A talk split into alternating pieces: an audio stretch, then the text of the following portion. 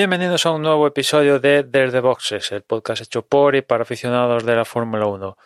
Hoy, para hablar del previo del Gran Premio de Azerbaiyán, pues estamos en casi números rojos, porque al otro lado de la línea únicamente está José. Muy buenas, José, ¿cómo estamos? Muy buenas, Emma. Pues muy bien. Eh, hemos podido salvar los platos tú y yo. Se nos ha ido cayendo el equipo poco a poco a lo largo de la tarde. Pero bueno, mm, para lo poquito que hay que comentar, tampoco, tampoco hace falta muchas más personas. sí, sí, un saludo desde aquí a Dani y Juan que están a otros manesteres y, bueno, a ver si para el resumen de, la carrera los podemos volver a tener aquí.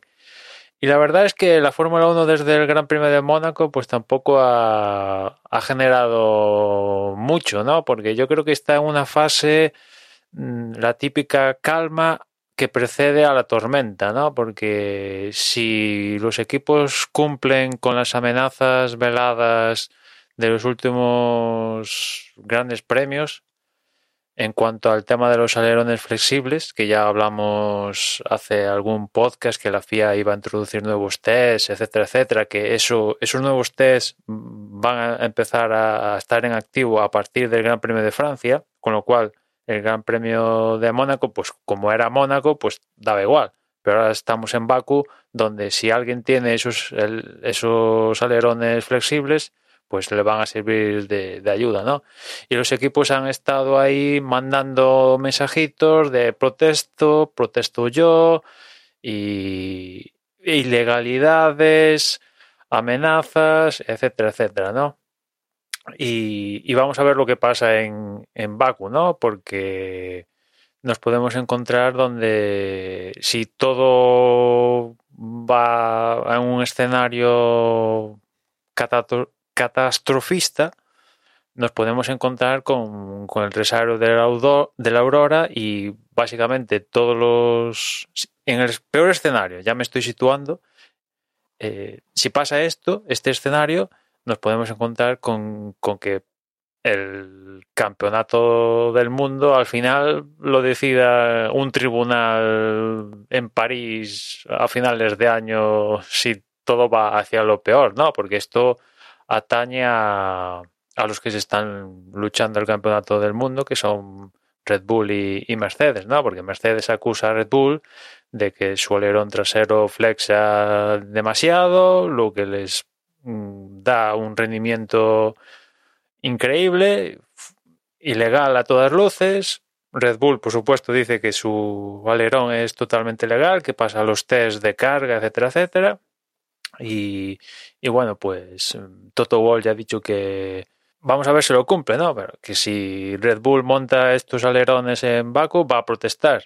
Y la respuesta de Red Bull es, si tú protestas, nosotros contra protestamos con tus alerones, porque evidentemente yo creo que aquí somos todos conscientes de que todos los alerones de todos los equipos flexan. Unos lo saben aprovechar más que otros, básicamente esa es la, la diferencia, ¿no? Y entre Red Bull y Mercedes, pues tenemos equipos que a esto ni les va ni les viene, le da exactamente igual.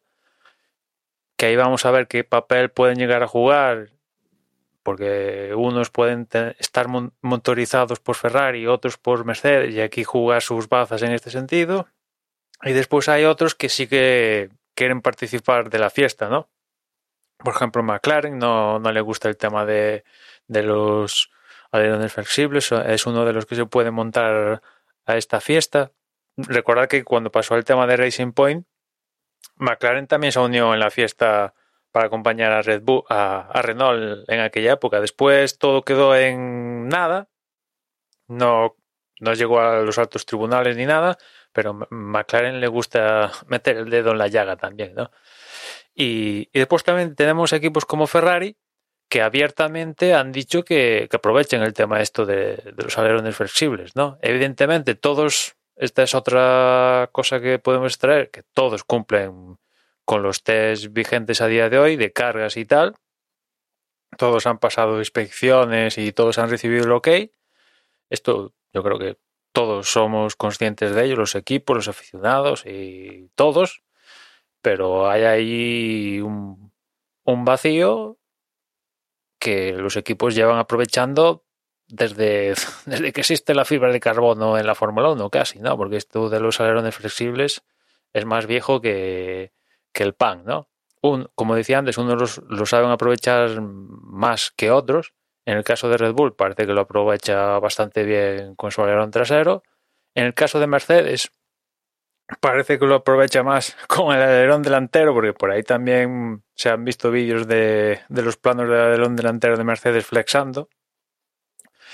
Con lo cual, pues, no sé, José, cómo lo ves. Si, si los equipos se van a animar en Baku a, a llevar esto a los comisarios de carrera y los comisarios de carrera, imagino, si esto pasa en Baku y empiezan a llover las protestas, pues yo el escenario que preveo es que los comisarios digan, bueno, como han pasado los test de carga, mmm, pueden correr, a partir de ahí van a, elevar el, tono de los equipos para que esto lo juzgue un tribunal más alto que los comisarios presentes en, el Gran Premio y aquí nos podemos, claro, a partir de ese momento ya los resultados de, de en adelante, si esto se cumple, pues quedarán en, en embargo, ¿no? Porque según vaya desarrollándose todo el tema este de los tribunales, pues en algún momento, si no se bajan del, de, la burra, como pasó con el caso de Racing Point, que llegaron a un acuerdo, etcétera, etcétera, si no llegan a ese acuerdo, pues esto acabará desembocando en el, ya no me acuerdo el nombre del tribunal, pero el máximo tribunal de arbitraje deportivo que tiene la FIA y nos podemos encontrar con resultados de Baku hasta Abu Dhabi en embargo y al final tengamos un campeonato del mundo, un campeón del mundo, pero a las semanas, pues este tribunal diga, pues mira, pues anulamos los resultados de Red Bull o los de Mercedes o el que toque y nos cambia la película. Ya digo, este es un escenario catastrofista, ¿no? pero los equipos amenazan con llevarlo a cabo. Sí, totalmente, estoy de acuerdo contigo. Yo, por una parte, eh, me coge muy de lejos, en el sentido de que yo esta semana, estas, dos semanas, eh, prácticamente no he seguido ninguna noticia de la Fórmula 1 y no estoy muy al tanto de la polémica. De hecho, ni siquiera he visto los famosos vídeos donde se aprecia que, que ciertos alerones de ciertos equipos se, se deforman más de lo que, bueno, al final es un vídeo en YouTube, quiero decir, de ahí pocas conclusiones podemos sacar gente que no seamos expertos en esto, pero bueno, no lo he visto, el caso es que no lo he visto. Pero sí es verdad que, por una parte, parece que tengo la impresión de que es algo generalizado, como que hay muchos equipos en el ajo, y cuando, cuando este tipo de casuísticas se dan, al final hay muchas amenazas, pero, pero terminan eh, terminan siendo eso, simplemente una maniobra de distracción o de presión que finalmente no, no, se acaban presentando esas demandas porque todos los equipos tienen más que perder que ganar. Eh, tengo la sensación de que suele pasar y luego por otra parte, eh, suponiendo en el caso de que realmente eh, llegue a haber una, una demanda, es, lo que tú dices. Los comisarios de este gran premio dirían, pues estos coches han pasado la prueba de carga, por lo tanto, adelante, pueden correr y los resultados de este Gran Premio. Entiendo que eh, serán definitivos porque cualquier decisión que se tome a posteriori no podría invalidar eh, un, resultado deportivo de un coche que a día de hoy pasa las pruebas y está conforme a normativa.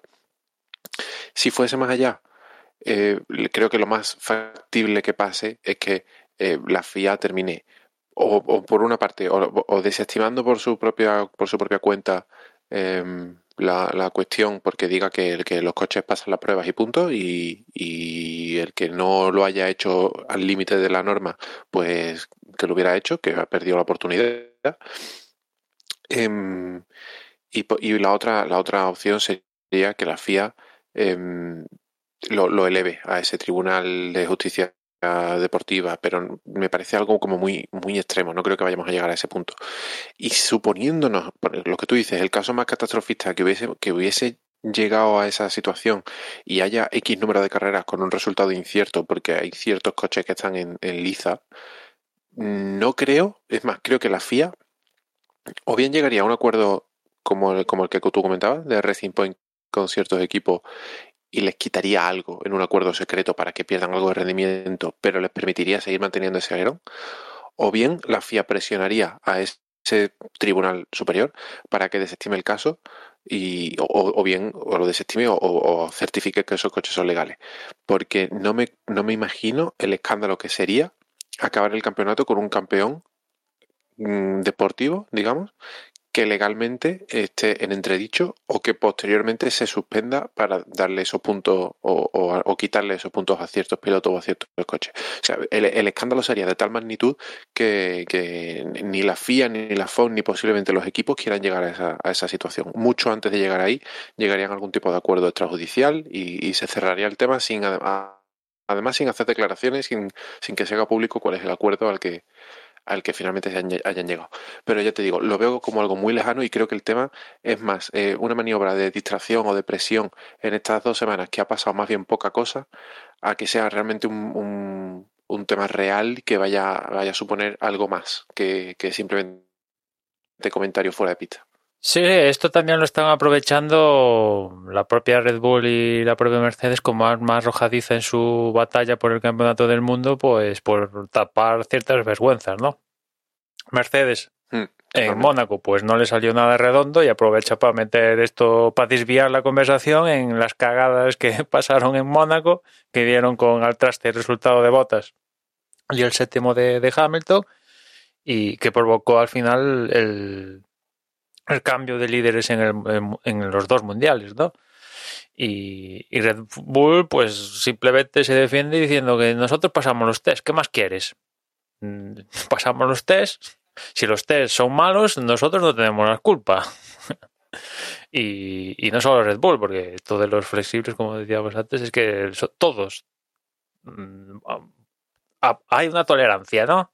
Pero hay otros que lo saben aprovechar. Eh, que salga Ferrari diciendo explícitamente que nosotros estamos eh, explotando estos de, de, los alerones flexibles, a mí me sorprendió, pero bueno, al menos un punto de sinceridad en todo este tinglado, ¿no? Evidentemente pasan los, los test de carga y tal, pero eh, lo hacen todos, ¿no? O sea, todos los equipos en mayor o menor medida cuando diseñan un alerón y tal, con los planos de fibra de carbono y tal, eh, tienen en la cabeza cierta flexibilidad para compasarla, que le dé ese kilimotrito de, de hora extra en las rectas y que cuando entra en curva dé máxima carga ese, máxima carga ese, alerón, ¿no? Y, y, como tú decías, la verdad que, que si en, el escenario más frita, pues sería una imagen muy mala, ¿no? en los casos así cercanos como pudo ser el tema Ferrari y lo de Racing Point en la temporada pasada, al final se pusieron de acuerdo precisamente uno de los motivos para evitar esto, ¿no? Que no llegara a las últimas consecuencias porque la imagen hubiera sido eh, mala, un proceso largo, que ese es otro claro, porque yo antes decía, bueno, igual en una semana, al final de año, pues eh, yo qué sé, acaba, imagínate que acaba ganando el campeonato del mundo Verstappen en Abu Dhabi y a la semana el tribunal dice que Hamilton. Bueno, decía una semana, igual estamos seis meses después, teniendo en cuenta cómo funciona la, la jurisprudencia y, los tribunales y tal, y hay que mm, hacer un tribunal, escuchar a no sé qué cuánta gente, igual empezamos el campeonato del 2022 y aún no sabemos a ciencia cierta eh, lo del 2021, ¿no? Si, en ese escenario con las peores consecuencias, ¿no? Con lo cual, pues, eh, tenemos esto. Y después también, en este caso específico, hay algo entre comillas, raro con respecto a los anteriores, que aquí la FIA nada más fue Hamilton comentar abrir la veda con esto de los alerones flexibles tras, si no recuerdo mal, la clasificación del Gran Premio de España, pues al día siguiente, o a los dos días, que fue cuando lo comentamos, sacó el tema este de la directiva técnica, haciendo hincapié en que con efecto a partir del Gran Premio de Francia va a introducir unos nuevos test, va a controlar mm, el tema por cámaras on board, el tema de la flexibilidad. De hecho, ya en este Gran Premio ya he visto unas pegatinitas amarillas en, en, en, los monoplazas para controlar la flexibilidad de los planos en la forma, en, estando en las cámaras, ¿no? Los equipos tienen que permitir instalar estas marquitas para que después, usando la, las cámaras en movimiento, pues ver cómo, cómo avanza todo, todo este asunto, ¿no? Y, y la FIA tardó, nada, dos días en intentar atajar esto, ¿no? Que antes decía que hay equipos que ni les va ni les viene. Uno de los, estos equipos, por ejemplo, Aston Martin, decía, bueno, a mí me da igual esto, entre otras cosas, porque ya la FIA, en teoría, lo ha atajado todo esto, introduciendo nuevos test y etcétera, etcétera, que, todos tenemos que cumplir a partir del Gran Premio de, Francia. Y a partir de Francia, pues no nos olvidaremos de, esto, que ha dado este periodo de carencia entre España y, y, Francia precisamente para darle la oportunidad a, a, estos equipos que se supone que tienen estos alerones para hacer nuevos alerones que cumplan, ¿no? Con lo cual, al final se mezclan ahí mm, guerras de poder de paddock, nos estamos mm, intentando ganar un campeonato del mundo. Es la primera vez que yo creo que Mercedes tiene un contrincante al mismo nivel o incluso un pelín por delante a día de hoy por el campeonato del mundo desde, la era híbrida. Porque Ferrari, bueno, aún falta mucha temporada, ¿no? Pero es cierto que Ferrari en su mejor momento con Vettel, pues sí que tuvo oportunidad de, de lucharle, ahora no me acuerdo qué temporada, pero el campeonato a, a Mercedes, pero por fallos de fiabilidad y alguna pifia de, de Vettel no, no, no, pudo ser. Y aquí sí que parece que Red Bull sí que con Verstappen le va, le va a complicar la vida a, a Mercedes, ¿no? Y en ese escenario Mercedes, pues, de momento en, en el anterior Gran Premio que es Mónaco, presentó, presentó debilidades, ¿no? Hmm algún gran premio en esta época de era híbrida hemos visto cagaditas de Mercedes, una, dos a lo largo de, de, una temporada larga. Pero este año, pues, iban de momento con buen camino con Hamilton, primero o segundo. Con botas la cosa ya es más complicado con botas porque creo que es su peor temporada desde que está en Mercedes, si no voy mal, ¿no? Acumulando todo todos los ceros en la mayor medida no causados por él, sino causados por el equipo, por fallos de fiabilidad. Y que todo se ha juntado en, en Mónaco. Después las declaraciones del propio Hamilton en Mónaco, echando balones fuera con respecto a él y casi culpando directamente al equipo. O sea, cuando ganamos, gano yo, pero cuando perdemos, pierde el equipo, ¿no? parecía eso, que ya medio hoy en las ruedas de prensa medio ha dicho, bueno, quizás no debería haber dicho lo que dije en Mónaco. Ya un poco reculando el discurso, recogiendo cuerda con respecto a lo que, que dijo. Es normal, o sea, tiene, tiene que tiene que mm, decirse de, de esas declaraciones porque eh, vale, por una parte puedo entender que eh, Mónaco fue una carrera muy mala para él y, y bueno, pues la, las emociones están a flor de piel y el calentón de momento y a veces se dicen cosas que no se deben de decir y, y que todos sabemos que posiblemente eh, las piensen, no, no solo Hamilton, sino muchos pilotos, cuando ganan, eh, estoy seguro de que la mayoría tienen sensación de que el equipo habrá hecho muy buen trabajo, pero ellos son los que han ganado, y cuando pierden, salvo que haya sido un error manifiesto y ellos lo sepan, eh, cuando por rendimiento ellos dirán, pues yo podía haber ganado esta carrera, pero el equipo no me ha dejado. Eso creo que es una sensación que es entendible y es, general, no solo en los pilotos de Fórmula 1, sino en muchos aspectos de, de, la vida para mucha gente.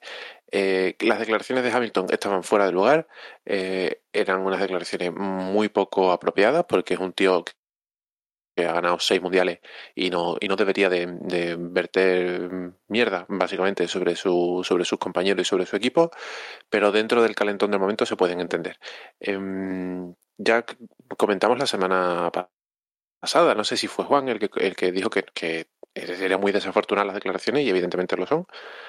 Y ahora, bueno, pues si él pide perdón o se, se, se dice, se corrige o matiza esas declaraciones, eh, mal no van a hacer. ¿Que, es, que el borrón quizá en su, en su imagen quede ahí? Bueno, tampoco es una cosa que la gente vaya a guardar en la memoria. Al final, dentro de tres o cuatro semanas ni nos acordamos de este tema. Pero es lógico, eh, de hecho posiblemente su, su, su manager o, la persona que le lleva el tema de comunicación le haya dado un toque y le, haya dicho, eh, oye, esto tienes que, matizarlo, que este, este tipo de cosas no las puedes decir aunque las pienses. Si las piensas, cállatelas y si no, no las digas. No, sí, porque él mismo cuando las cosas han ido muy bien, pues es el primero que ha hecho mensaje, ha hecho equipo, ¿no? Y incluso, por ejemplo, en, en Imola, cuando él cometió el error, pues perdió perdón por la radio en cuestión de décimas de, de segundo. Y por eso a mí me sorprendieron las declaraciones en, en Mónaco, ¿no? Porque por radio, que es el máximo calentón, ahí estás a ciento y pico pulsaciones y ahí, pues, eh, aparte, se supone que es una conversación privada con tu ingeniero, con el equipo, ¿no? Que de forma esporádica podemos escuchar nosotros. Pero después a la prensa, donde vas al corralito, ya... ¿Qué es Hamilton? Que no es un rookie, que sabe que cuando abre la boca le van a escuchar, ¿no? Y que sus declaraciones van a repercutir en el mundo, ¿no? Ya digo, ostras, esto... ¿Qué, me estás contando, no? O sea, cuando ganas todo es maravilloso. Cuando pierdes ya tú no te has equivocado. Tú no has formado parte de, de la cadena de decisiones que sí, que ha provocado un mal resultado, pero tú has formado, imagino, ¿no? ¿O qué pasa? Viene el ingeniero de turno y te dice, tú trazas así y con estos neumáticos, con este ángulo de alerón, con este reglaje de suspensiones, sales y tienes que ganar así. O, tú formas parte, parte de las decisiones de, de, cómo setear el coche y tal, que después te dejas aconsejar por un ingeniero y tal, que evidentemente está ahí para ayudarte las cosas no han salido, pues es otra cosa, pero tú formas parte, tú eres el actor definitivo que pone en liza todo, todo lo que hace el equipo, ¿no? Y formas parte de, eso, ¿no? Y aparte, como comentamos el otro día, es que las excusas un poco se le van a pique cuando Botas luchó por la pole y, vale, que no les, mm, con respecto a en carrera con Verstappen estaba perdiendo, ¿no? Tenía más desgaste de ruedas y tal, pero como mínimo hubiera hecho podium con la gorra. Y, Hamilton pues no, no, no, tenía rendimiento y después en la estrategia propia de Mercedes eh, la cosa no salió, pues también se juntaron el hambre con las ganas de comer, pero bueno, es lo que hay, hay que salir de, de eso, ¿no? Y en vez de eh, en Mónaco de, bueno, hacer equipo, mm, perdemos, pero ya... Mm, ya, ya mejoraremos, estas cosas pueden pasar y tal. No, no, metió ahí, metió, prefirió meter, hacer sangre. ¿Que ahora rectifica? Bien, vale, pero eh, estas cosas no se, no se olvidan, no se olvidan, ¿no? te está negociando, va a empezar a negociar un contrato nuevo. Mm, mm. En fin, a la hora de eh, son estas pequeñas cositas que pueden hacer romper una relación idílica. No, no, estoy diciendo que la relación de Hamilton con Mercedes se vaya a romper, pero cualquier chuminada de estas, alguien con poder no le sienta bien y te hace la cruz y antes, antes de ayer eran erais amiguitos del alma, de, de, amiguitos del alma y ahora a partir de esta declaración se te cruza y y como tenga poder ese, te hace la cruz y a la venga, ya no quiero saber más de Hamilton, ya nos ha dado todo y cambiamos de Hamilton y pasamos a Russell, por poner. Que lo pues tienen ahí. Sí, totalmente. Que aparte ya, esto, ya saben de lo que es capaz hacer Russell, ¿no? O sea que, hmm. ya, ya, han hecho una prueba, una prueba test con, con Russell. Y después tenemos al pobre Botas, que yo la verdad, no sé tú, tú, José, pero yo realmente lo empiezo a ver fuera de, Mercedes, ¿no? Con todo esto que le está pasando, la sensación es muy mala. ¿eh? Yo no sé, yo siempre he tenido a Botas en muy buena consideración porque aunque no ha sido un piloto top, top, top de, de los que ves claro que en algún momento van a luchar por un campeonato del mundo, siempre lo he visto un piloto muy correcto, eh, con un nivel muy bueno, eh, muy constante y que, y que, bueno, pues en un momento dado, con, con un, un, mal año o, un, una mala racha de, Hamilton y con el coche que tenía, eh, podía estar ahí en, la pelea. Este año, es verdad que desde hace años hacia ahora va como en, en, en, decrecimiento, cada vez tiene menos rendimiento. Y este año lo estoy viendo muy mal, muy perdido, como falta de, falta de concentración o que no se habitúa bien al coche o, es que quizás sabe que, que, va a tener problemas con su contrato o que, o que va a tener difícil renovar o alguna cosa así y eso le está desconcentrando, no lo sé, es, hablar por hablar. Pero, pero este año lo veo, lo veo muy perdido. Y luego, hoy he visto un titular, no he, no he leído la noticia, pero he visto por ahí que se ha quedado atrapado en un aeropuerto y ha sido como, pero bueno, ¿qué más le puede pasar a este chaval? Sí, sí, le está pasando de, de todo. Por cierto, hacemos un, un un parón porque se acaba de incorporar, Juan. ¿Qué tal, Juan? ¿Cómo estamos? Ay, cansado, cansadísimo, la verdad. Bueno, nada, de vez en cuando en mi trabajo tenemos mmm, jornadas de trabajo así un poco extrañas y, y, hoy ha sido una de ellas. Entonces, pues nada, mmm, cierro la sede electrónica de cierta comunidad autónoma para incorporarme desde boxes. No sé ni de qué estáis hablando. Tenéis que disculparme. Pues venimos de acabar de comentar de una posible batalla de, de protestas que se puede encender en este fin de semana con el tema de los alerones flexibles, que si protesta Mercedes y abre la veda, pues va Red Bull y contraprotesta y que nos podemos poner en un escenario catastrofista donde al final el campeonato no sepamos a ciencia cierta si se cumple ese escenario negativo al máximo a finales de año pues un tribunal diga pues bueno como todos los resultados a partir de ahora están en embargo pues ala descalificamos a por poner los resultados de Verstappen y gana Hamilton porque como Red Bull corrió con alerones flexibles y legales pues le quitamos los puntos es un escenario ¿no? Pero está demostrado que son ilegales. O sea, yo lo que tengo entendido es que lo que se han inventado ahora son como unas pruebas a mayores de las que hacían para ver si realmente sí o si no. Claro, ahí está el asunto. Una cosa que, así, ¿no? Que todos los alerones, todos los equipos han pasado los tests que hay ahora y todos los han pasado. A partir de Francia es cuando entran los nuevos los nuevos tests, ¿no? Y pero eso no le vale a Mercedes. Uh -huh que ha dicho que si bueno, han amenazado, ahora que si cumplen la amenaza es otro tinglao, pero han amenazado de que si en Baku Red Bull monta los alerones que desde Red Bull han dicho que los van a montar, pues iban a protestar. Y Red Bull ha dicho, ah, tú protestas, pues nosotros también protestamos por tus alerones, no te preocupes. Y entre la batalla de Red Bull con Mercedes, pues hay otros equipos que se quieren sumar a la fiesta, como es McLaren, que al igual que pasó con Racing Point, también quiere meter la patita. Y después hay otros equipos que ni les va ni les viene, como por ejemplo Aston Martin, que dice, bueno, esto es algo que la FIA ya va a atajar con la directiva técnica, con las nuevas pruebas que empiezan a funcionar en Francia y, esto se nos va a olvidar a partir de Francia ya el tema de los alerones será tema olvidado, ¿no?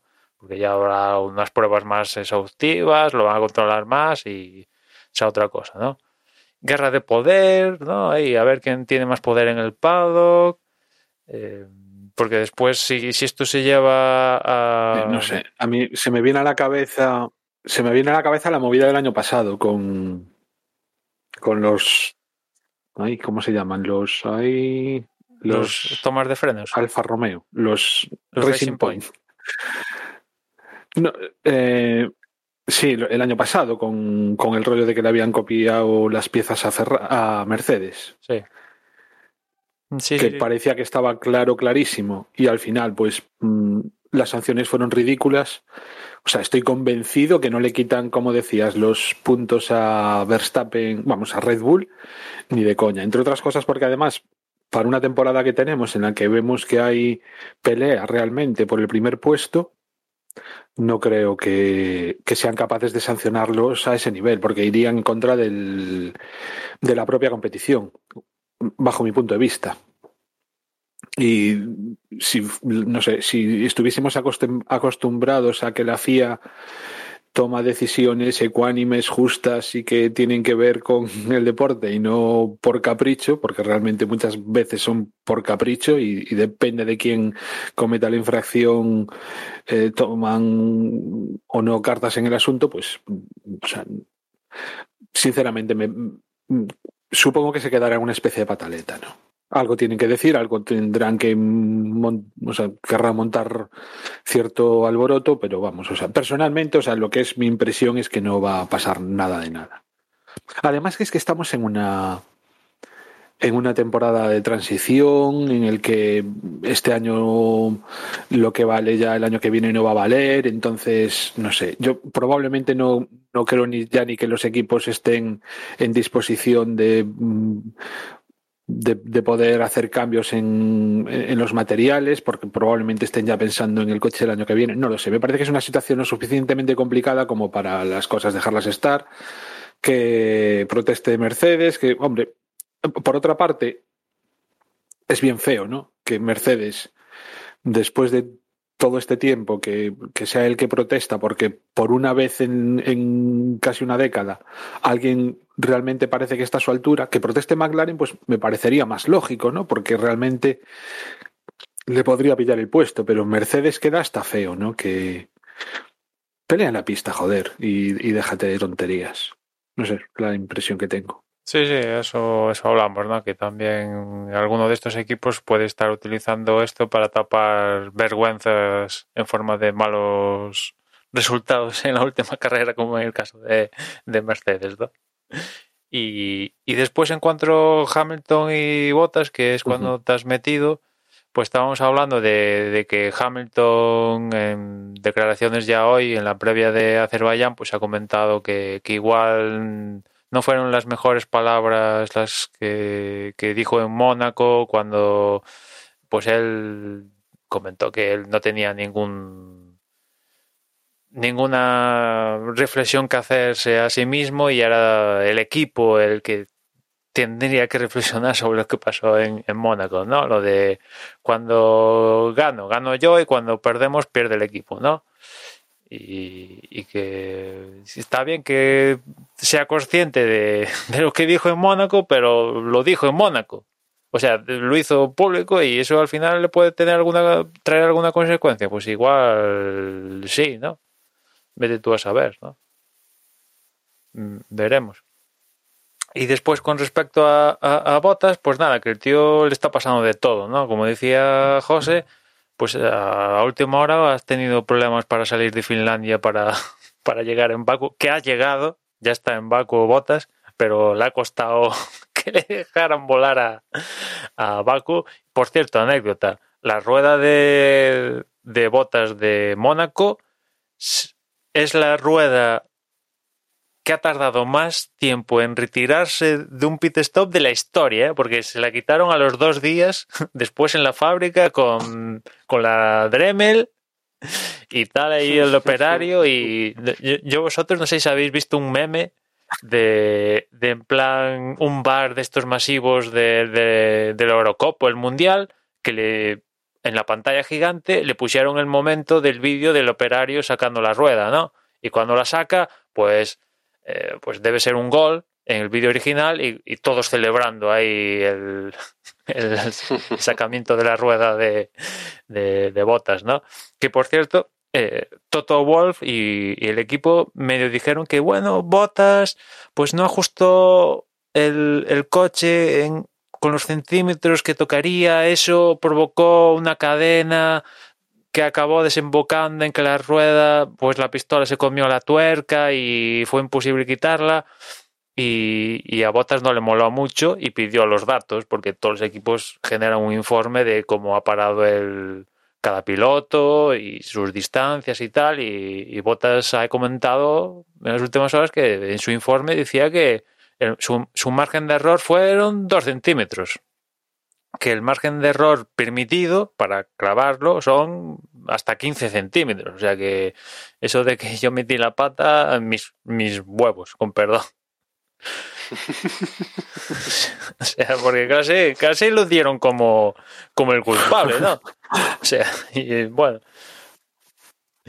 Y, y pues eso, que a raíz de todo No, pero esto... uniéndolo con el tema de antes, lo que hubiera dicho Hamilton si le llega a pasar a él. Bueno, flipa en colores ya. Yo creo que aquí, si, si eso llega a pasar a Hamilton, con el Hamilton que vimos en Mónaco, yo creo que le peta una vena en el cerebro eh, directamente.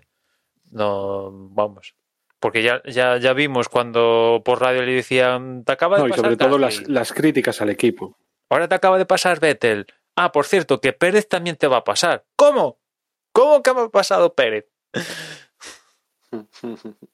Sí, sí, y, pues eso, que, que estamos comentando que da la impresión, al menos yo tengo la impresión de que Bottas no tiene pinta de seguir en, en Mercedes. Ha hecho. Este es el peor comienzo de Bottas desde que está en Mercedes. A veces por causa suya, a veces por causa del propio equipo, fallos de fiabilidad. No. Pues Norris está por delante de él en el campeonato del mundo, ¿no? Y, con estas tiranteces en su relación con el equipo, pues teniendo a Russell ahí que acaba contrato con Williams y lo que pasó el año pasado en, en la sustitución de Hamilton y tal, pues no sé, es cierto que se lleva muy bien, en teoría se lleva muy bien con Wolf, ¿no? Con Toto Wolf, el, el líder de Mercedes y tal, que le aconseja, le da mensajes por radio, venga, Botas, eres más rápido, tú puedes, ¿no? Y, y este tipo de, cosas, ¿no? Pero su relación con el equipo, no sé, yo veo estas tiranteces y, y uniendo estos últimos acontecimientos, juntado a que está Russell ahí siempre en el candelero, pues sí, eh, sería conflictivo meter a un mismo equipo Hamilton y Russell. ¿Le daría problemas a la gerencia del equipo? Sí. Al final daría problemas, ¿no? Pero si no es que con Russell, ¿qué haces? ¿Lo dejas en Williams a perpetuidad? No, no, yo creo que está claro que Russell mm, no le queda mucho para llegar a Mercedes. ¿eh? Eh, por, bueno, por una parte, eh, tengo una duda. El, o sea, Russell es piloto, cuando decimos que Russell es piloto Mercedes, decimos, no, eh, eso lo decimos porque él tiene un contrato con Mercedes o tiene un contrato con la empresa de Toto Wolf o, con, tiene- quién tiene el contrato, porque Mercedes se está retirando de la competición y hasta donde sabemos el equipo eh, se va a salir del accionariado del equipo. Si el, que no lo sé, estoy, estoy eh, lucubrando. Si el contrato de Russell es con Mercedes y no con las otras dos partes que forman el, el accionariado del equipo Mercedes, eh, a lo mejor no le corresponde ese asiento, por, por decirlo así. Hombre, yo entiendo que es con Mercedes vía Toto Wolf. Al final el que corta el bacalao es Toto Wolf y...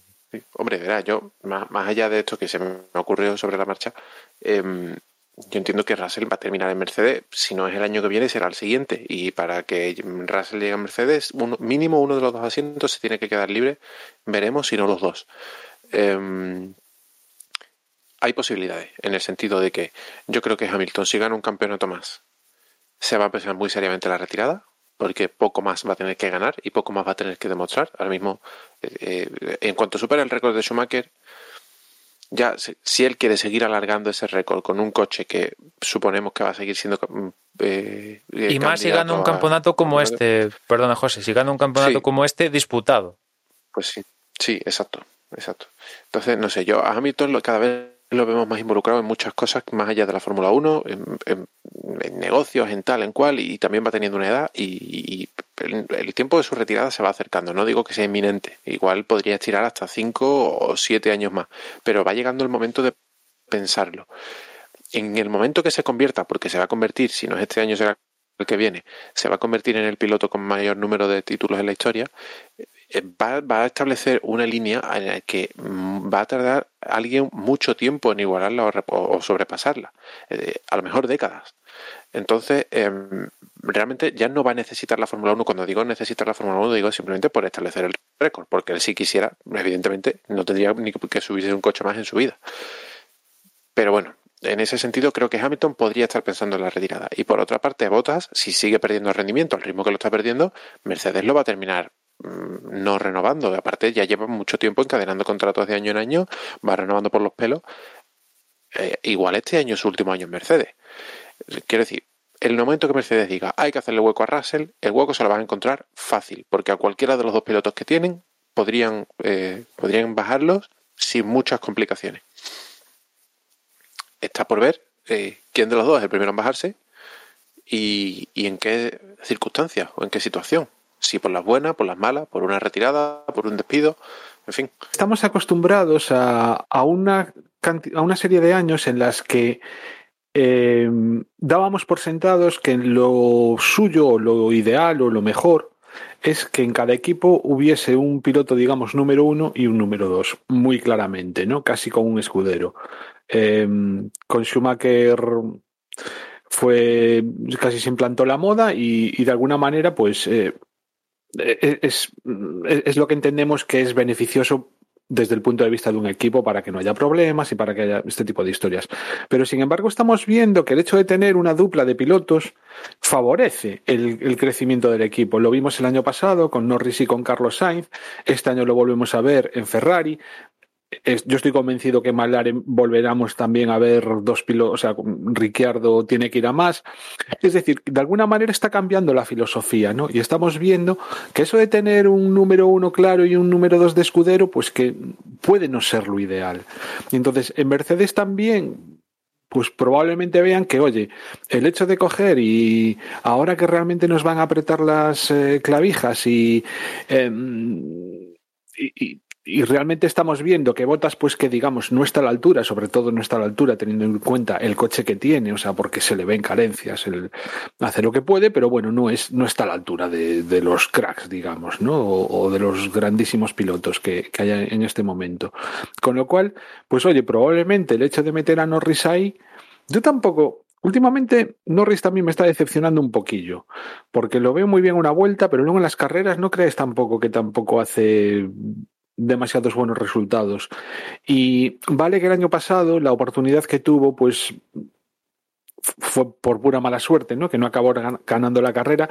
Pero vaya, eh, tengo cierta desconfianza, pero de todas maneras creo que, que, sí que se lo iba a poner más difícil a Hamilton. Y entonces, pues probablemente también en Mercedes vean con buenos ojos que haya esa competencia. Decíamos hasta ahora, eh, Botas va a estar ahí porque Hamilton quiere a Botas de compañero. Ahora mismo ya no sé si Hamilton tendría ese poder. Yo creo que ahora mismo Mercedes ya ve las cosas de otra manera, sobre todo por eso, porque de alguna manera como que el ambiente ha cambiado, ¿no?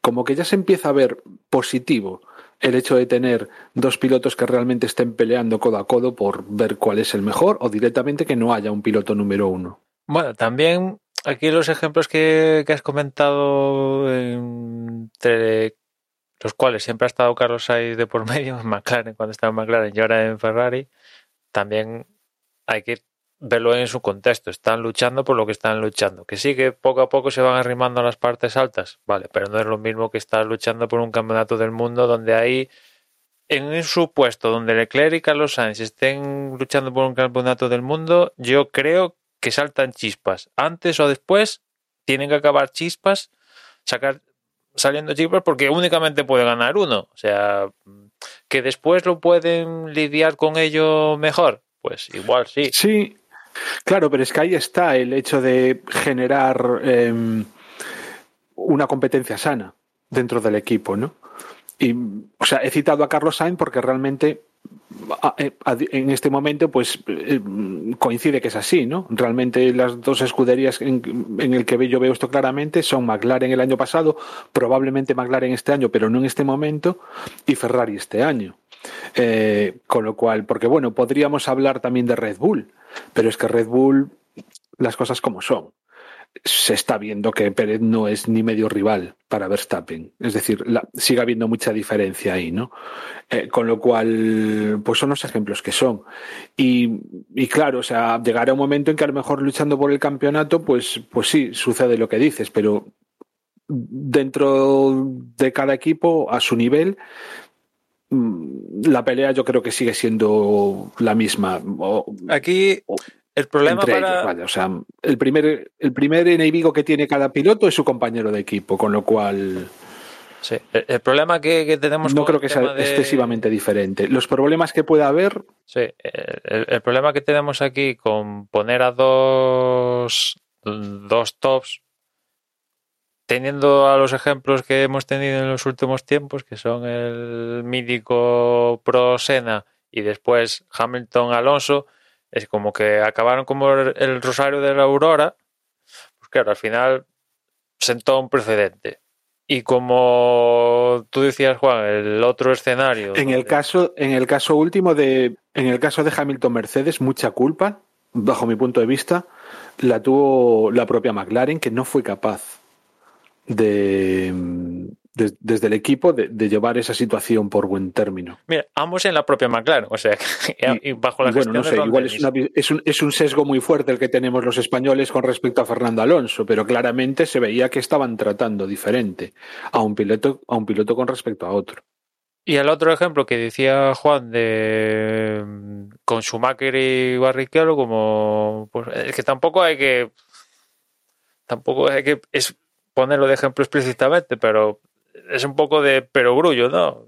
Si pones uno que es muy bueno y otro que es menos bueno, pues vas al final genera- generar menos conflicto en la en la generación. Que, lo- que hubo conflictos, que se los buscaron ellos, ¿no? Con el tema de las órdenes de equipo y lo que pasó en, en- en las dos carreras estas donde le dijeron a Barrichello, oye, déjalo pasar y demás historias, eso se lo buscaron ellos, ¿no? Pero claro, es que eso es de sentido común, ¿no? Que pones uno el más fuerte acompañado de uno más débil y por la propia jerarquía de uno y otro te va a generar menos problemas. Mientras que si pones a dos que sabes que tienen armas suficientes para pelear por el número uno, ahí va a, chocar porque únicamente puede haber un número uno. Ahí también juega mucho la gerencia de, cada equipo, ¿no? Antes decíamos McLaren con Ron Dennis falló con el tema Senna y Prost y después con Hamilton y, Alonso. Toto Wolff podría manejar un equipo con Hamilton y Russell. Pues no lo sé. Mm, espero que sí. Espero que sí. porque- yo, desde luego, si fuera Russell, digo, a ver, ya me he comido tres años en Williams, aquí ya me he comido los mocos. El año pasado ya probé las mieles de un Mercedes. Pasó lo que pasó en, en Sakir, antes comentaba Juan, que no, no pudo ser la victoria, pero mm, vamos, la tocó casi con las manos. Y ya he cumplido mi, mi etapa de, de picar piedra y quiero tocar trofeo ya quiero que me lo des ya, es que si no me busco la vida en otro equipo, es que tampoco Russell se puede hipotecar como en su momento le pasó a con, con Mercedes, Mercedes, Mercedes. En algún momento va a tener que decidir, ¿sigo el camino Mercedes? Donde me, entre comillas, el ir al equipo top mm, no son muy claros o me busco las habichuelas y me voy a otro equipo y corto los lazos con Mercedes y adiós muy buenas, porque poniéndome las mieles de Russell digo, sí, Mercedes está muy guay, pero ya llevan el año pasado para esta temporada estuvo, estuvo ahí cerca de estar, ¿no? Ya otro año dices, ostras, ¿qué más quieres? No, ya me he comido estos años en Williams. Ya el año pasado en Sakir mm, demostré en un coche que no estaba pensado para mí, para las dimensiones que tengo y tal, que a los dos días, nada, me subí, pim pam, ya eh, estaba ahí arriba. ¿Qué más? ¿Qué más quieres que, haga? Con lo cual, pues ahí mm, Toto Wolff va a tener que comerse un poco la cabeza, ¿no? Si sigue Hamilton, si sigue Bottas y qué demonios hacer con Russell, ¿no? Ahí tiene tiene un veranito complicadite, complicadete Toto Wolf. ¿Qué decidir con qué hace con No, estos Russell, tres pilotos? Un año más, un año más lo puede aguantar colocado eh, como cedido en algún sitio. Y para 2023, pues ya veremos. Yo creo que para 2023 uno de los dos asientos Si no es en 2022, en 2023 uno de los dos asientos de Mercedes queda libre seguro. Y, la, A ver. y, y si se- finalmente, finalmente se confirma que en 2023 Mercedes se va del accionariado, eso también puede hacer que se muevan las fichas. Sí, sí, Se que antes, Puede, puede, puede variar el olivo. que antes lo decías, este año, para este año entró en el accionariado Ineos y cada uno tiene las mismas partes, ¿no? Ineos tiene un tercio, Toto Wolff tiene otro tercio y la propia Daimler tiene otro tercio. Si no recuerdo ma- mal, leí que mm, cuando comunicaron los resultados mm, la Mercedes, mm, la empresa que rige el equipo, vaya, la ponía en venta, más o menos. O sea, si mañana viene alguien y lo compra, pues vendería. Yo lo que tengo entendido es que eh, Toto Wolff e Ineos se quedan con un 50% a partes iguales y Mercedes sale. Mm. Eso es lo último que yo leí. No sé si, no sé si había más actualizaciones después de eso, pero, pero Pero en todo caso sería manteniendo, manteniendo el nombre de Mercedes. Bueno, eso estaba un poco en el aire. Mercedes está claro que se va a quedar como motorista, entonces eh, el nombre Mercedes seguirá apareciendo. Pero yo creo que lo más fácil en, esa, en ese escenario es que la, la, la escudería pase a llamarse Ineos. No lo sé, no, no está confirmado, no, quiero decir, no, no he visto eh, no he visto ningún rumor acerca de nada, pero a mí me parece lo más lógico. Hombre, yo creo que- Mercedes Racing o algo así. Yo creo que a la propia Mercedes le interesa que Mercedes se vea en grande ahí en el equipo y no comerse eh, deudas. o sea, lo mejor de los dos mundos, ¿no? No me como tener que darles un presupuesto y pero la escudería sigue poniendo mi nombre. Evidentemente si siguen ganando. Si empiezan a perder, eh, borra eso de ahí, que no quiero salir. Eso está claro, pero yo creo que a Mercedes sí que si, si, si el equipo va con, el status quo que tiene a día de hoy, le puede seguir interesando que se siga llamando Mercedes. No, al final eso genera un, valor de, marca, ¿no? Sobre todo si siguen ganando. Ese es el, asunto, ¿no? y quitarse el muerto de tener que gestionar esta empresa, ¿no? Y, eh, y tener que comerse un buen trozo del pastel del sueldo de Hamilton, y etcétera, etcétera. Que se lo coma Ineos, el, el sueldo de Hamilton, yo no. Yo pongo el nombre y ya está. Y, y claro, sí, como tú decías, si, si entra Ineos más fuerte de lo que está ahora, que tiene un tercio, pues ahí pueden cambiar, ¿no? Porque si, si, si, Ineos tiene más poder de decisión, Ineos, que es esta petroquímica de Reino Unido, ¿no? Pues evidentemente imagino que querrá tener cuantos más británicos en el equipo, mejor, ¿no? Porque que yo sepa, ha apoyado el desafío el desafío de Reino Unido para la Copa América, también el equipo este de ciclismo inglés y tal, o sea que apoya a, los británicos y, y Mercedes puede tener una dupla británica con, con Russell y Hamilton. Sí, pues podría tener sentido. Yo creo eh, que, que la, eh, suponiendo que el, equipo se lo quedan a partes iguales entre Ineos y Toto Wolf, la cosa sería algo así, el funcionamiento, digamos, del equipo sería algo así como Ineos pone el dinero y Toto Wolf pone el liderazgo, eh, los contratos con los, con los pilotos y, eh, eh, el conocimiento, digamos. Toto Wolf sería el, jefe del equipo, el que, el que ficharía o no a los pilotos y el que llevaría todo el día a día del equipo y con Ineo como socio capitalista. Es lo que a mí me encaja, pero bueno, de ahí yo qué sé, Toto Wolf también tiene dinero a las puertas como para poner de su bolsillo si quiere, pero entiendo que no, No, no, que no van a poner los chiros, tiene, tiene más pinta de que... De Sí, que ponga los otros. parte- sí, exacto. Aparte es lo lógico, ¿no? Porque a ver, Toto Wolf no deja de ser un, un particular, aunque funcione como empresa. No sé, no sé si él es una empresa o no, pero, pero es una persona, es, un- es él solo, digamos.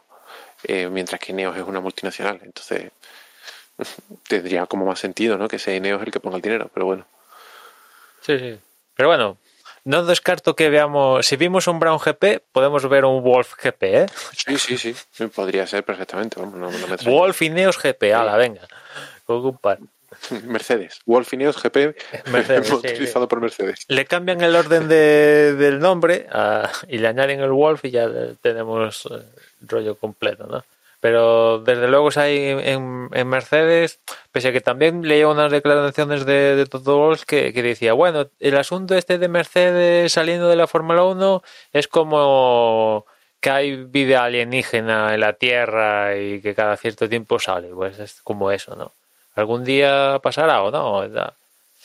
Bueno, en fin, desde luego antes Mercedes Daimler era más dueño de- del equipo, ahora es menos, con la entrada de Ineos, un tercio cada uno. Y ya digo que yo leí que, que la ponían en venta, ¿no? O sea que ambas cosas son compatibles, ¿no? Seguir en la Fórmula 1 y dejar la Fórmula 1. Ambas cosas. Parece que, no, pero son compatibles. No sé si queréis comentar alguna cosilla más de cara de cara a bueno, alguna cosa que se haya generado desde, desde Mónaco a, aquí. Bueno, comentar eh, el tema de, de las 500 millas de Indianápolis, que fue este pasado domingo, donde ganó, por si no lo habéis visto, eh, ganó por cuarta vez la prueba Helio Castroneves. Segundo fue Alex Palau, una lástima porque tenía coche para ganarlas, pero Castroneves, gracias a su experiencia, estuvo más, yo creo, no más hábil, más hábil él y el equipo y tal, y al final se acabó ganando, llevándose su cuarta victoria, ¿no? Una lástima porque nunca sabes si vas a volver a tener una oportunidad tan buena como ha tenido este domingo Alex Palou para llevarse la prueba, ¿no? La parte positiva es que está líder, se ha puesto gracias a este resultado líder del campeonato de la IndyCar y vamos a ver si, si puede mm, las pruebas que quedan, que queda más de la mitad de, de campeonato, a ver si puede mantenerse en esa primera posición y ganarse el, el- ganar el, el título, que no, no estaría nada, pero que nada mal. ¿Habéis visto las Una 500 pena. millas? Sí, yo, yo las vi y realmente fue una pena porque tampoco... Hay veces que dices, si hubiera hecho esto, si hubiera hecho lo otro, pero es que realmente a mí es que... mm, o sea, no se me ocurre nada que pudiese haber hecho. Yo creo que lo hizo todo bien para ganar. Y la igualdad es que era tantísima, tantísima, que es que casi era un cara o cruz, ¿no? O sea, ¿ha sido mejor Helio Castroneves que Palou? Pues, pues sí, porque ha ganado, pero quiero decir, ¿qué, o sea, ¿qué, qué podría haber hecho Palou para ganar? ¿Qué hizo mal? O sea, a mí es que no se me ocurre absolutamente nada. Y entonces te quedas con una cara de decepción que mm, probablemente si en vez de quedar segundo hubiese quedado tercero o cuarto, estaríamos mm, mucho más contentos, entre comillas, ¿no? Por No, al final, yo creo que al final esto se resume en que si, si vas eh, ganando posiciones, incluso quedando en la misma posición, pero si vienes del quinto y acabas segundo, te vas con un buen sabor de boca. Si vas liderando y acabas segundo, pues se te queda a cara de tonto, como quien dice. Pero realmente el resultado sigue siendo un resultado muy bueno. Eh, no sé, no, no creo que antes de la carrera nadie se apostase, nadie apostase por un por un palo segundo, la verdad. Yo tampoco lo he descartado, o sea, tampoco es que siga yo mucho la indie, ¿no? Pero por lo que había leído y por lo que había escuchado y tal, pues tampoco me hubiese extrañado tantísimo que, que ganase. Mm, y, y- y es verdad, o sea, lo- todo lo que dices, José, pero no sé, ¿no, no tenéis esa sensación de, jo, mm, qué pena, ¿no? Sí, sí, no, totalmente. Pues, además lo que tú dices, lo hizo todo bien. Eh, ¿Por qué gana Castroneves? Pues, pues, pues porque tiene más experiencia, creo. Porque es la cuarta vez que gana, porque tiene cogida muy bien la medida de esta carrera y porque y porque tuvo un poco más de suerte. Yo creo que la clave está en que Castroneves supo medir que hacían falta tres vueltas para adelantar al piloto que tenías delante y, y tres vueltas después perdías la posición porque ese piloto al que habías adelantado te cogía el rebufo y supo medir que quedaban eh, 22 vueltas para final de carrera y entonces eh, en cierto momento tengo que estirarlo un poco más para que ese, de- ese decalaje de tres vueltas me quede a mi favor en, en las últimas dos y ya está. Y es una operación matemática. Castro Neves la hizo más rápido que Palou y Palou se encontró que a falta de cinco vueltas él tenía que adelantar a Castro Neves y luego se le iba a devolver. Y ya está. Y, no, y, y simplemente lo hizo perfecto todo, pero eh, bueno, la matemática favoreció al otro. Mm, Es que, o sea, no, es, no es exacta- exactamente como dices, porque mm, sí que hay veces que ocurría eso, pero Palou tiene, o sea, hubo varias veces que en una recta lo adelantaba mm, Castroneves y él se la devolvía en la, o sea, en la, recta contraria. Entonces, no sé, yo creo que de verdad, o sea, No, sí, sí, sí. Si el coche de Palou generaba, tenía más punta que el de Castroneves, porque el propio Castroneves lo ha comentado, que, que sabía que en circunstancias las mismas para los dos ganaba a porque su coche tenía más es- ese extra de punta de velocidad que ese- de hecho a Castroneves le costaba un riñón adelantar a Palou y Palou en cuanto Castroneves se ponía de adelante es en la siguiente recta ya, ya lo pasaba, ¿no? Porque tenía esta Tampoco fue así siempre, ¿eh? o sea, fue algunas veces, no todas. Es que claro, es tan, o sea, el rollo ese de los rebufos, mm, no sé, yo fue un carrerón, eso sí, bueno. fue un carrerón, porque es que además es que desde prácticamente fueron 80 vueltas, o sea, desde, o sea, en ese plan, con lo cual el, que se haya perdido esta, esta edición de la Indy realmente se ha perdido un buen espectáculo, ¿eh? un gran espectáculo. Y, nada. La, la- eh, ¿Cómo se dice? El consuelo que nos queda es lo que decías, Emma, que ahora mismo, pues, ha, tiene, ha comprado muchas papeletas, ¿no? Para poder hacerse con el Mundial. Y eso, pues, oye, Sí, sí, está un equipo de lo mejorcito que de, lo que hay en, al otro lado de- del Atlántico. Y bueno, pasamos al Gran Premio de, Azerbaiyán para comentar los horarios. Ya volvemos a la normalidad, los entrenamientos el bueno ya mañana, porque hoy estamos grabando jueves. Los primeros libres a las diez y media, los segundos libres a las dos, el sábado los terceros libres a las 11, la clasificación a las 2 y la carrera a las 2 también. Después, en cuanto a neumáticos, para aquí, para Azerbaiyán, Pirelli lleva los mismos que llevamos a Mónaco, que son la gama más blanda, ¿no? C3, C4 y C5, ya sabéis, dos del duro, en número de compuestos me refiero, dos del duro, tres del medio y ocho para, para el blando. Y, y en cuanto a DRS, dos zonas de DRS, que es la, la larga recta que hay en, en Azerbaiyán. Y después entre la curva 2 y 3, que también es más corta, pero también tiene su distancia. La recta esta donde va a haber otra zona de, de- de DRS con zonas independientes de, de- de detención cada, cada una, ¿no? Bueno, pues en principio se presume un gran premio interesante, ¿no? Si conjugas lo que vimos en Mónaco con la posibilidad de ir a toda leche por ese sector final que tiene Azerbaiyán con la parte esta rápida, pues dices, ahí tiene que haber adelantamientos a mansalva, ¿no? Fruto del rebufo y vamos a ver quién, quién se lleva la, la carrera. Las cuatro ediciones anteriores de Azerbaiyán hubo un ganador diferente. Verstappen aún no sabe lo que es subirse al podio en, en Azerbaiyán. La última carrera la ganó Bottas en 2019. El año pasado ya sabes que no, no hubo edición por el tema de, la pandemia. Fue una de las carreras canceladas. Y nada, veremos cómo, cómo va esta carrera. ¿Qué esperáis? Pues que ojalá, como dices, sea una de las buenas, porque mm, em, eh, bueno, es un circuito en el que se puede adelantar. Hay varios sitios en los que se podría adelantar, pero mm, ta- también ha habido ca- carreras bastante coñazo ¿eh? en este circuito. Entonces, a ver cómo se da. Te diría que la primera. La prim- en la primera edición. Después no ha estado mal.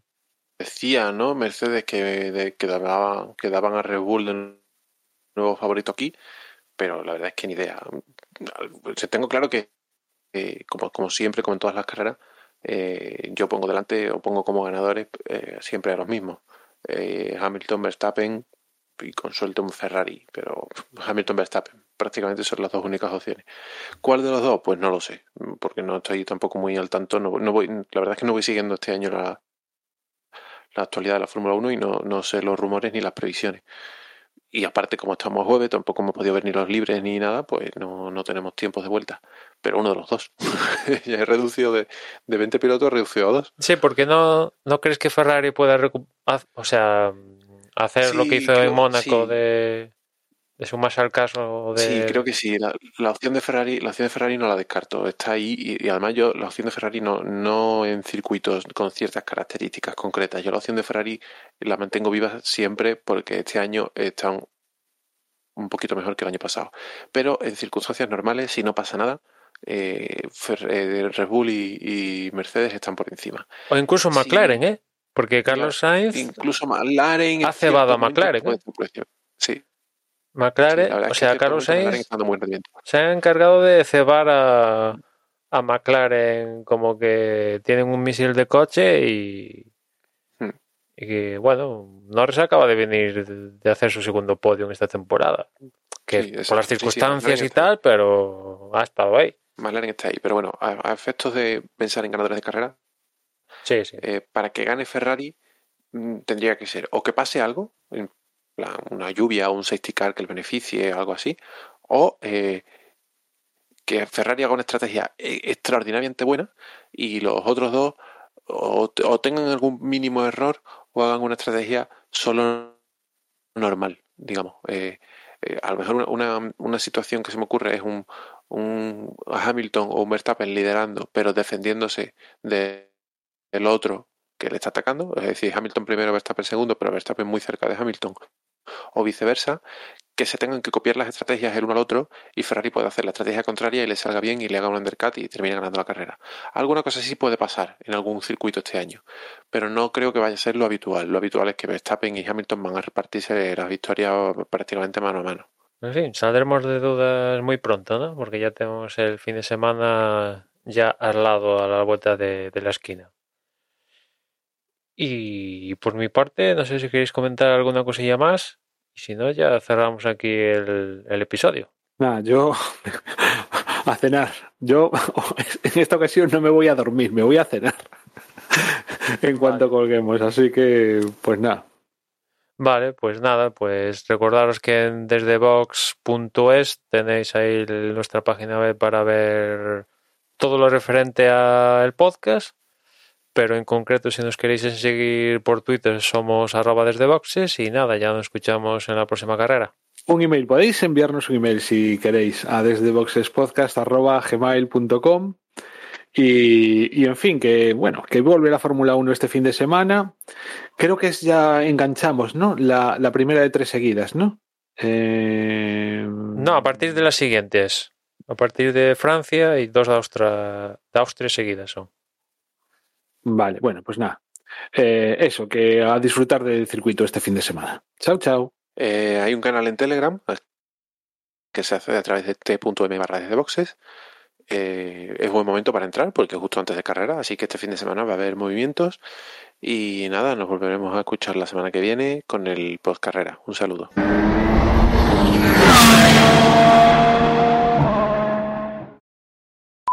Una pregunta antes de irme a cenar.